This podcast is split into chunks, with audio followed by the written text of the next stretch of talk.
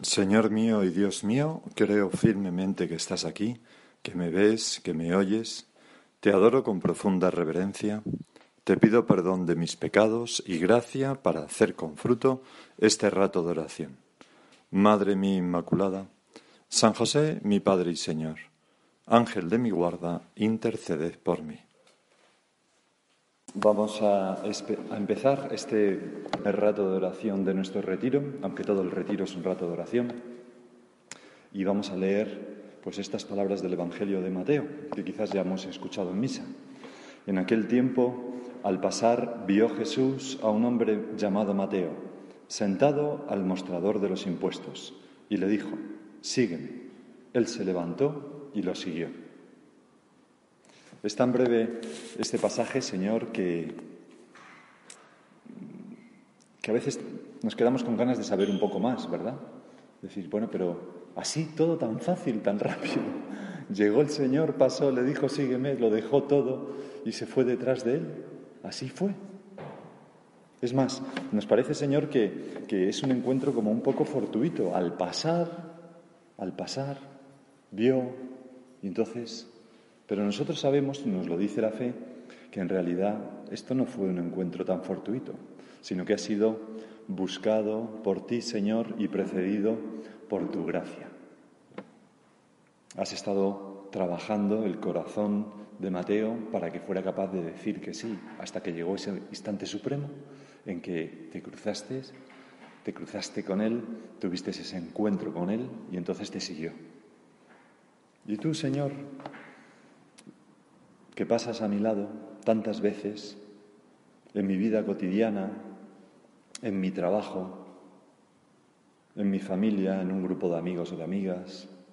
Te haces el encontradizo conmigo tantas veces y me dices, sígueme. En todas esas circunstancias. Es realmente, estrictamente hablando, no hay ni un segundo en que el Señor no nos esté diciendo, hija mía, hijo mío, sígueme, sígueme, ahora aquí y ahora, en medio de lo que te rodea, en lo que bulle en tu interior, con la máscara del coronavirus que va a acabar con nosotros más que el virus, ¿no? En, todo, en todo. Está el Señor como haciéndose el encontradizo con nosotros y demandando cariñosamente una amistad profunda con Él. Sígueme. Siempre nos lo dice, en cualquier circunstancia. Ahora que ha comenzado el curso, ahora que estamos llenos de incertidumbres, de miedos, dependerá de cada persona, hay gente que tiene más miedo, gente que menos no, pero bueno, ¿qué va a pasar con el colegio? ¿Me volverán a volverán los niños a casa si hicieran el colegio o la clase de mi hijo o bueno, te podemos tener mil, mil incertidumbres o cosas más, más importantes. A lo mejor nos está afectando a la salud de alguna persona querida, o, a lo mejor tenemos, eh, pues no sé, algún problema profesional causado por toda esta situación, o a lo mejor no tenemos ningún problema con todo esto y lo tenemos con otras cosas, Señor, que nos pasan en la vida, pues que me hace falta tal asunto, carezco de este otro que veo importante, en fin, ahí, en esas circunstancias. Y el Señor, en esas, no sé, ahí nos dice, sígueme, vive conmigo, goza de las cosas que yo gozo Ve a donde yo te lleve, estate en mi compañía. Nos lo dice siempre. Mateo pudo pensar que antes tenía que solucionar algunos problemillas, por ejemplo, aclarar sus dineros con sus jefes, ¿no? antes de seguir al Señor. Esto es un poco rollo hasta que me acostumbre. Eh, eh, pues a lo mejor tenía que saldar cuentas con sus empleados o qué sé yo, a lo mejor tendría que pensar, pues ¿cómo voy a seguir yo al maestro, que soy un hombre impuro por mi profesión? Me debería purificar antes, debería cambiar. Hay tantas cosas en mí que tengo que cambiar, como nos pasa a nosotros, Señor, que a veces pensamos que para seguir y tener una amistad mayor con Jesús, antes tenemos que cambiar un montón de cosas. Y es un error, porque es exactamente al revés. Para cambiar un montón de cosas, lo primero que tenemos que hacer es seguir a Jesús muy de cerca, tener una amistad profundísima contigo, Señor. Pero Mateo Curiosamente, no pensó ninguna de esas cosas, o al menos no se dice en el Evangelio que las pensara, sino simplemente se nos dijo, se nos dice que se levantó y lo siguió. Así de sencillo. Ya está. No se lo pensó mucho. Como decía San Francisco de Sales, Señor, te siguió a la buena de Dios, a la buena de Dios, sin darle muchas más vueltas. Yo pienso que, que tú, Jesús, quieres esa misma actitud en nosotros en este año que comienza, ¿no? en medio del barullo, de la incertidumbre, de un poquito de caos quizás, o algunas cosas que nos hacen sufrir. Lo único importante es esa mirada tuya, Señor, que pasas a mi lado y me dices, sígueme, te fijas en mí y me dices así. Lo único importante, Señor, es seguirte, confiar en ti, amarte por encima de todas las cosas, esperarlo todo de ti, aceptar, aceptar tu voluntad siempre y en todo, sin agobiarnos por las miles de cosas que no podemos controlar realmente. Y a lo mejor ni hace falta que las controlemos. Sígueme, vive en la alegría de mi amistad continua, nos dice el Señor. Estate conmigo a todas horas, pásalo bien porque junto a Jesús se está verdaderamente bien. Tiéndeme la mano si te hundes, si ves que hay algo que no, no te preocupes, aquí estoy yo para esto.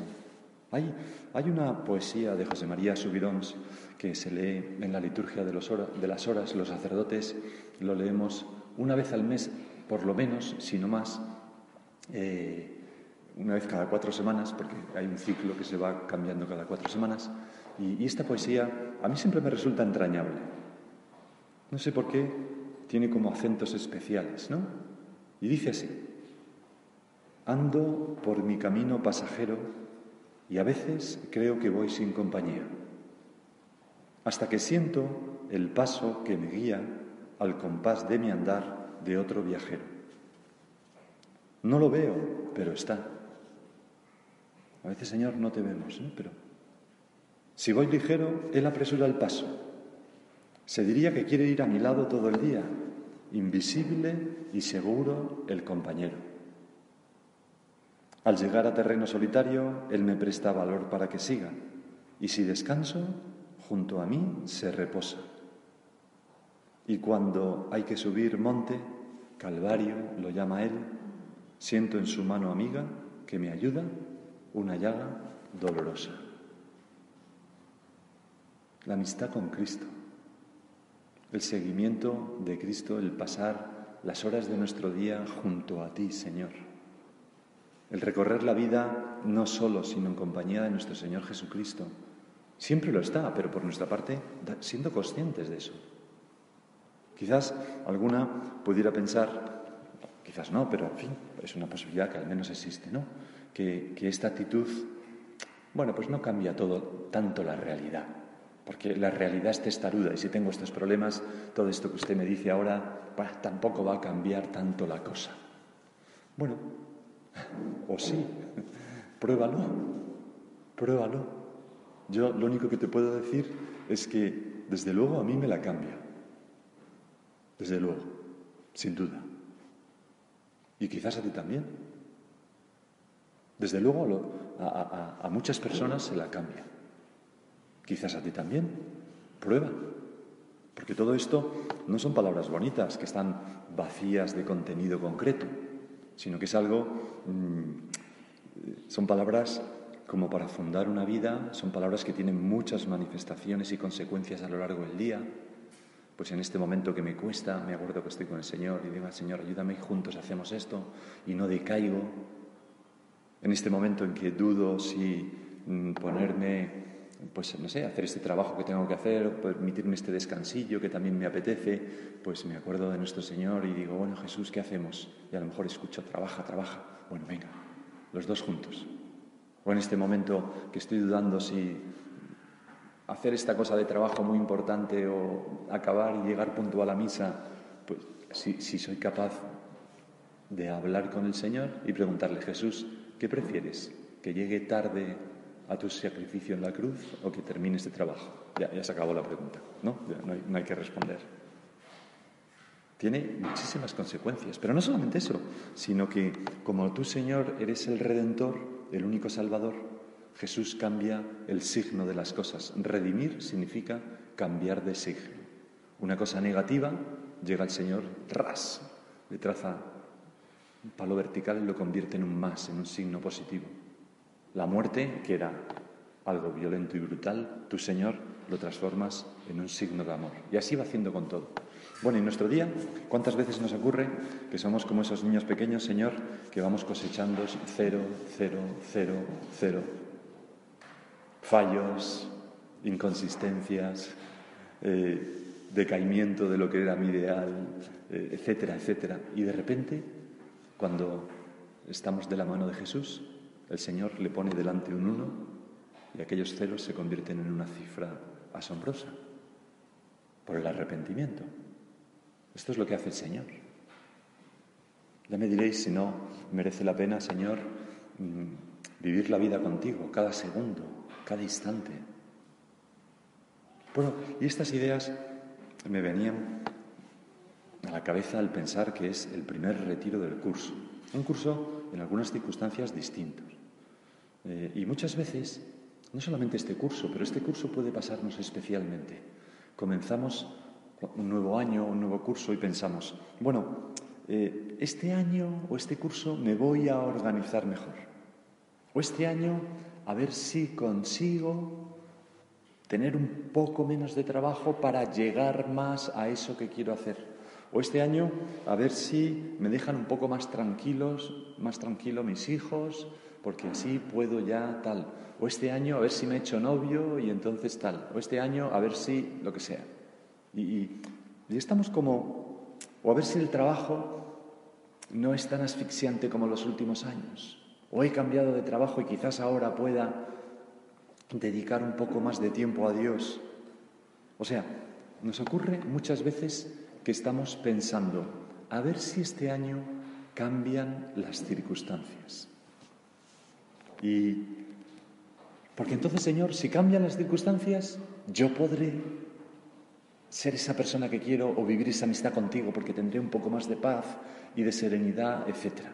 Bueno, pues tengo una mala noticia y es que eso no va a pasar, ya lo sabes perfectamente. Nunca pasa eso. Yo nunca lo he visto. Desde luego en mi vida, ni en la vida de los demás. Y, bueno, no, creo que tú tendrás esa misma experiencia. Las circunstancias no cambian. Bueno, cambian, pero son sustituidas por otras, que a veces son más estresantes incluso, ¿no? Pero el que tiene que cambiar soy yo, Señor. ¿Cuándo me daré cuenta? Es, una buena cosa para meditar en, en, el comienzo del curso, ¿no? La que tiene que, o el que tiene que cambiar y que ser capaz de encontrar allí a Jesucristo y vivir una amistad continua con Él, soy yo. No depende de las circunstancias. Como si estoy clavado en la cruz como el buen ladrón, me puedo encontrar con el Señor. O como si soy Mateo, publicano y pecador, da igual. El Señor pasa en cada instante. Lo que hace falta es convertir el corazón, cambiar por dentro. Y eso, Señor, te, lo pedimos. ¿Para qué? Para ser capaz de vivir contigo en todas las circunstancias. Y una vez que pasa eso, ya nos da igual exactamente lo demás.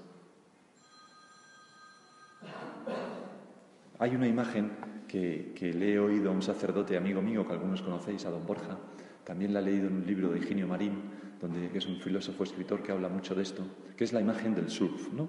no sé si alguna vez has ido a hacer surf. ¿no?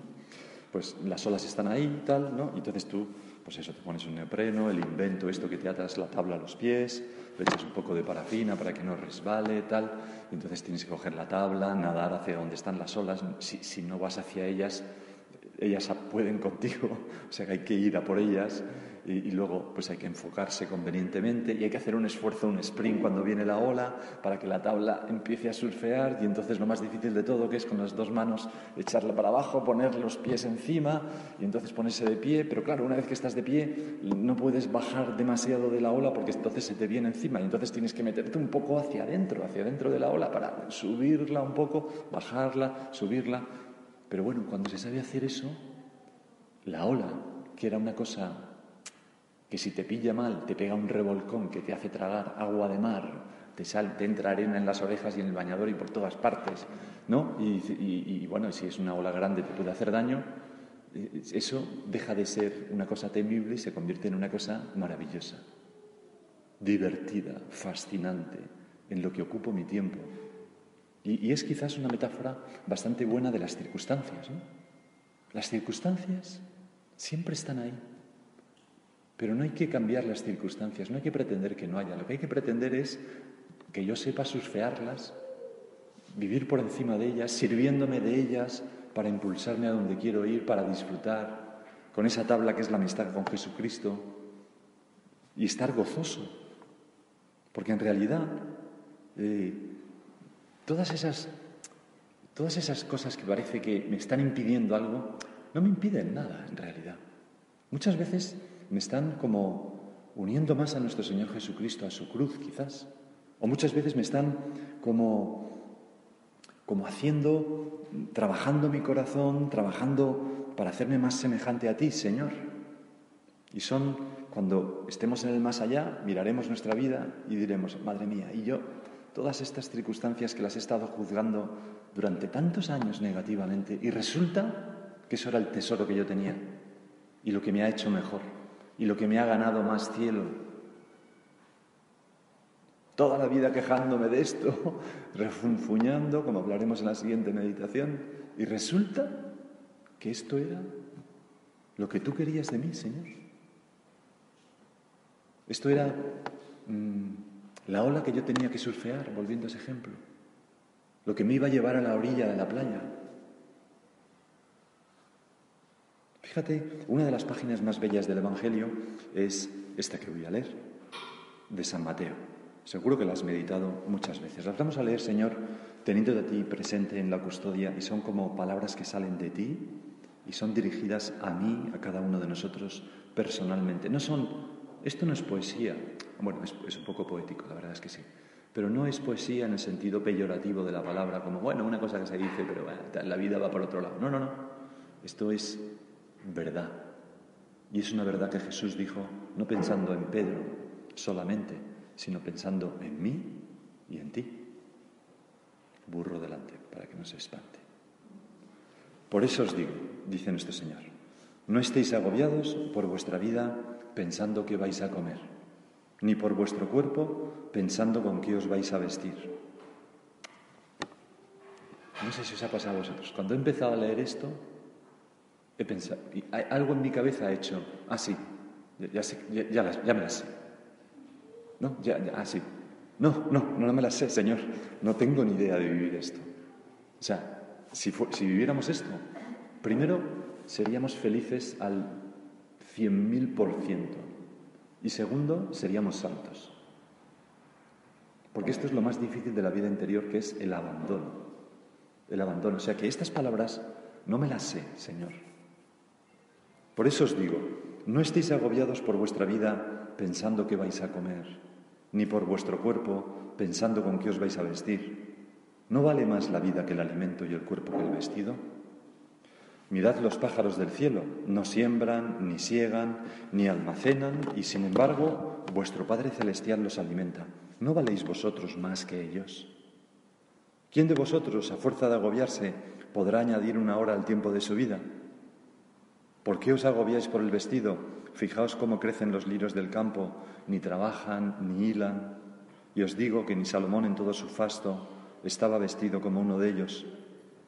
Pues si a la hierba que hoy está en el campo y mañana se arroja al horno, Dios la viste así, ¿no hará mucho más por vosotros, gente de poca fe? No andéis agobiados pensando que vais a comer o qué vais a beber o con qué os vais a vestir. Insiste el Señor una y otra vez, la misma cosa, Señor, para ver si se nos graba, ¿no? Con un ejemplo, con otro de aquí, de allá, una necesidad, otra. Bueno, ¿cómo puedo decir esto para que los paganos se afanan por estas cosas? Ya sabe vuestro Padre Celestial que tenéis necesidad de todo eso. Buscad, sobre todo, el reino de Dios y su justicia. O sea, la amistad con Jesucristo. Y todo esto se os dará por añadidura. Por lo tanto, no os agobiéis por el mañana, porque el mañana traerá su propio agobio. A cada día le basta su afán. Aquí pone su desgracia, pero es una traducción que parece un poco más terrible y lo he sustituido por afán. A cada día le basta su afán. Bueno, y, y esto, Señor, incluso cuando hay cosas amenazantes o malas que nos hacen temblar. Porque en el mismo Evangelio de San Mateo, un poco después, nuestro Señor advierte a los discípulos, y somos cada uno de nosotros, eh, les empieza a hablar de las cosas que les van a pasar, que serán entregados a los tribunales, azotados en las sinagogas, cosa que, yo sepa todavía no nos ha pasado a nosotros, pero el hermano entregará el hermano a muerte, el padre al hijo, cosas terribles, o sea, un mal que viene de quien más quieres, ¿qué más se puede decir? Serán odiados por todos. Y después de decir todas aquellas cosas, Señor, a mí me parecen un poco terribles, pero después de decir que eso va a pasar, añade, pero no les tengáis miedo, que es un poco sorprendente, no les tengáis miedo. ¿No se venden un par de gorriones por un céntimo? Y sin embargo, ni uno solo cae del suelo sin que disponga así vuestro Padre. Y entonces dice, pues vosotros, hasta los cabellos de la cabeza, tenéis contados.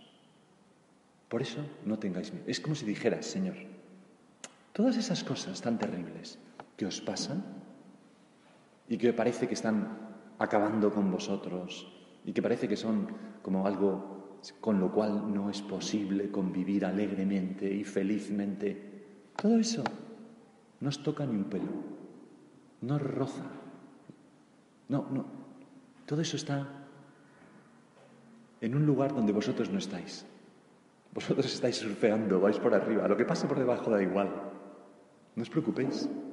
Si estáis conmigo, si tenéis esa amistad profunda, si vais de la mano pasajero de nuestro Señor Jesucristo, todo eso Invisible y seguro el compañero, al llegar a terreno solitario, él me presta valor para que siga. Y si descanso, junto a mí se reposa. Y cuando hay que subir monte, Calvario lo llama él, siento en su mano amigo, amiga que me ayuda, una llaga dolorosa. Esto es una promesa impresionante, que a mí, Señor, me gustaría, aunque me haga temblar un poco, vivir y encarnar y vivir en mi vida. Y uno puede pensar, bueno, pero, vale, muy bien, pero, pero esto, Señor, ¿cómo hago yo esto? ¿Cómo se hace? ¿Cómo se vive así? No lo sé muy bien. Nos lo tiene que conceder él. Nos lo tiene que conceder él. La verdad es que. Pero, pero sí que sé algo: que lo primero es enamorarnos de nuestro Señor Jesucristo. Te diría, enamórate de Él, que está aquí, Trátalo en el pan y en la palabra, es decir, en la Eucaristía y en la oración. Es lo de siempre, pero no es lo de siempre. Ponlo en primer lugar. Tómate en serio esas cosas. Antes de ayer hablaba con una chica en el colegio, de segundo de bachillerato, eh, y una chica estupenda, y me decía, me alegra, ¿no? Y me decía, don José, es que, ¿cómo he echado de menos esta última temporada, por esto de las misas, que si hay, que si no hay, que si hay, que todo es un poco más lioso, hemos estado de veraneos en el pueblo, ¿cómo he echado de menos la misa diaria? Y me decía, me miraba como sorprendida, porque es una chica que ha empezado hace poco como a tener así. Decía, bueno, es que, ¿cómo lo he hecho? Pero es que se nota una barbaridad cuando no vas a misa todos los días, porque me enfadaba con mi madre continuamente, me enfadaba con mi hermana, tenía pereza para no sé qué, y yo sé que es por no tratar al Señor, porque no tenía la fuerza de Jesús. Lo decía así de convencida. Y ha empezado otra vez a ir a misa, ¿no? Necesitamos esto. Por eso, toda esta, todo esto que hemos hablado de una vida tan bonita con el Señor, esa amistad con...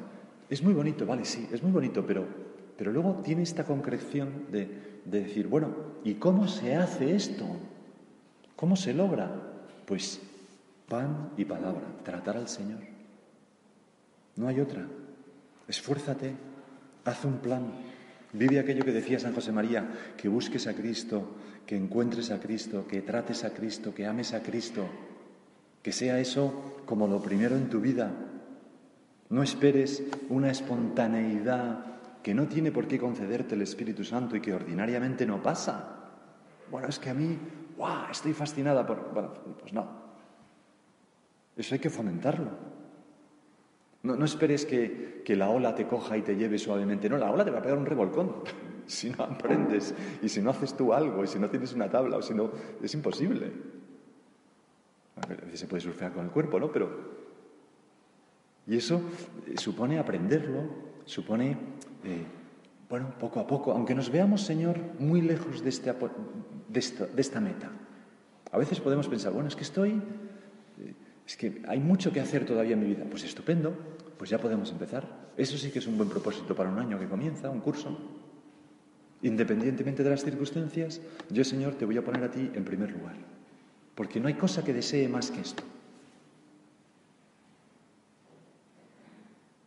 En una tertulia en Venezuela con San José María Escribá. Se levantó un bendito, porque realmente era un bendito, y le preguntó, Padre, quería preguntarle cómo tener mayor profundidad en la vida interior, tratar a Cristo, enamorarse de Cristo, no solamente a través de la fe, sino como si estuviera viéndolo como a usted, y enamorarme humanamente.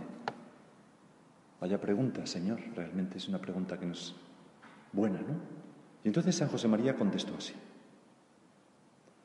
Trátalo en el pan y en la palabra. Trátalo en la hostia santa y en la conversación con Él. En esa conversación que puede durar todo el día. Es que la oración no es por hacer la oración. La oración sirve para cargar las pilas y que todo el día se convierta en oración. Lo que hemos hablado en esta meditación, tener esa amistad contigo, Señor, vivir contigo, que nos estás diciendo, sígueme en cada momento hablar con Él. Cuando deseamos querer más a una persona, procuramos encontrarnos más con ella, rozarnos más. Y cuenta una anécdota pues, de un gitano, ¿no? que, un obispo les preguntaba que por qué tenían que comulgar a diario. Y entonces eh, eh, un gitano le, contestó, Señor, porque para quererlo hay que rozarlo, ¿no? Porque para querer al Señor hay que rozarse con Él. Bueno, pues seguía diciendo San José María, para querer a Cristo hay que rozarlo, hay que tratarlo. Este gitanillo tenía buena filosofía. Y sigue diciendo, el noviazgo que han mantenido nuestros padres, porque era un chico joven al que le preguntaba, y que la Iglesia no rechaza para las gentes a las que Dios llama al matrimonio, aun cuando a la Iglesia le gusta que sea breve, es una cosa buena, muy buena. Conviene que haya trato para que se conozcan más y puedan amarse más. Pues para querer a Cristo, es muy bonito el ejemplo que pone, ¿no? Un ejemplo del noviazgo. Pues para querer a Cristo conviene rozarlo mucho, tratarlo mucho, hablar mucho con Él, pasar mucho tiempo a su lado. ¿Está claro? Este es el procedimiento. Y después acude con la confianza de todos aquellos que se leen la Escritura. Si la oración resulta muy fácil con el Nuevo Testamento, ¿te acuerdas? Señor, que vea. Señor, haz que vea. Señor, haz que te ame. Señor, haz que me enamore de ti. Señor, que sea otro Cristo, Señor. Y ahí termina, ¿no? Bueno, pues vamos a pedirle a nuestro Señor, aquí, que estás aquí, Señor, escuchándonos, ¿no? Quizás me podría haber dirigido un poco más a ti en esta rato de oración. Ahora caigo un poco en la cuenta de eso. Pero mm, vamos a, eh, cada uno personalmente, en este diálogo intimísimo que podemos tener con el Señor, vamos a ir concretando con Él cómo podríamos mm, ir más de la mano de Él durante este año que comienza. Y podemos también acudir a nuestra Madre la Virgen para que nos ilumine, nos ayude a acertar con lo que tengamos que hacer. Te doy gracias, Dios mío, por los buenos propósitos, afectos e inspiraciones que me has comunicado en esta meditación. Te pido ayuda para ponerlos por obra. Madre mi Inmaculada, San José mi Padre y Señor, Ángel de mi guarda, interceded por mí.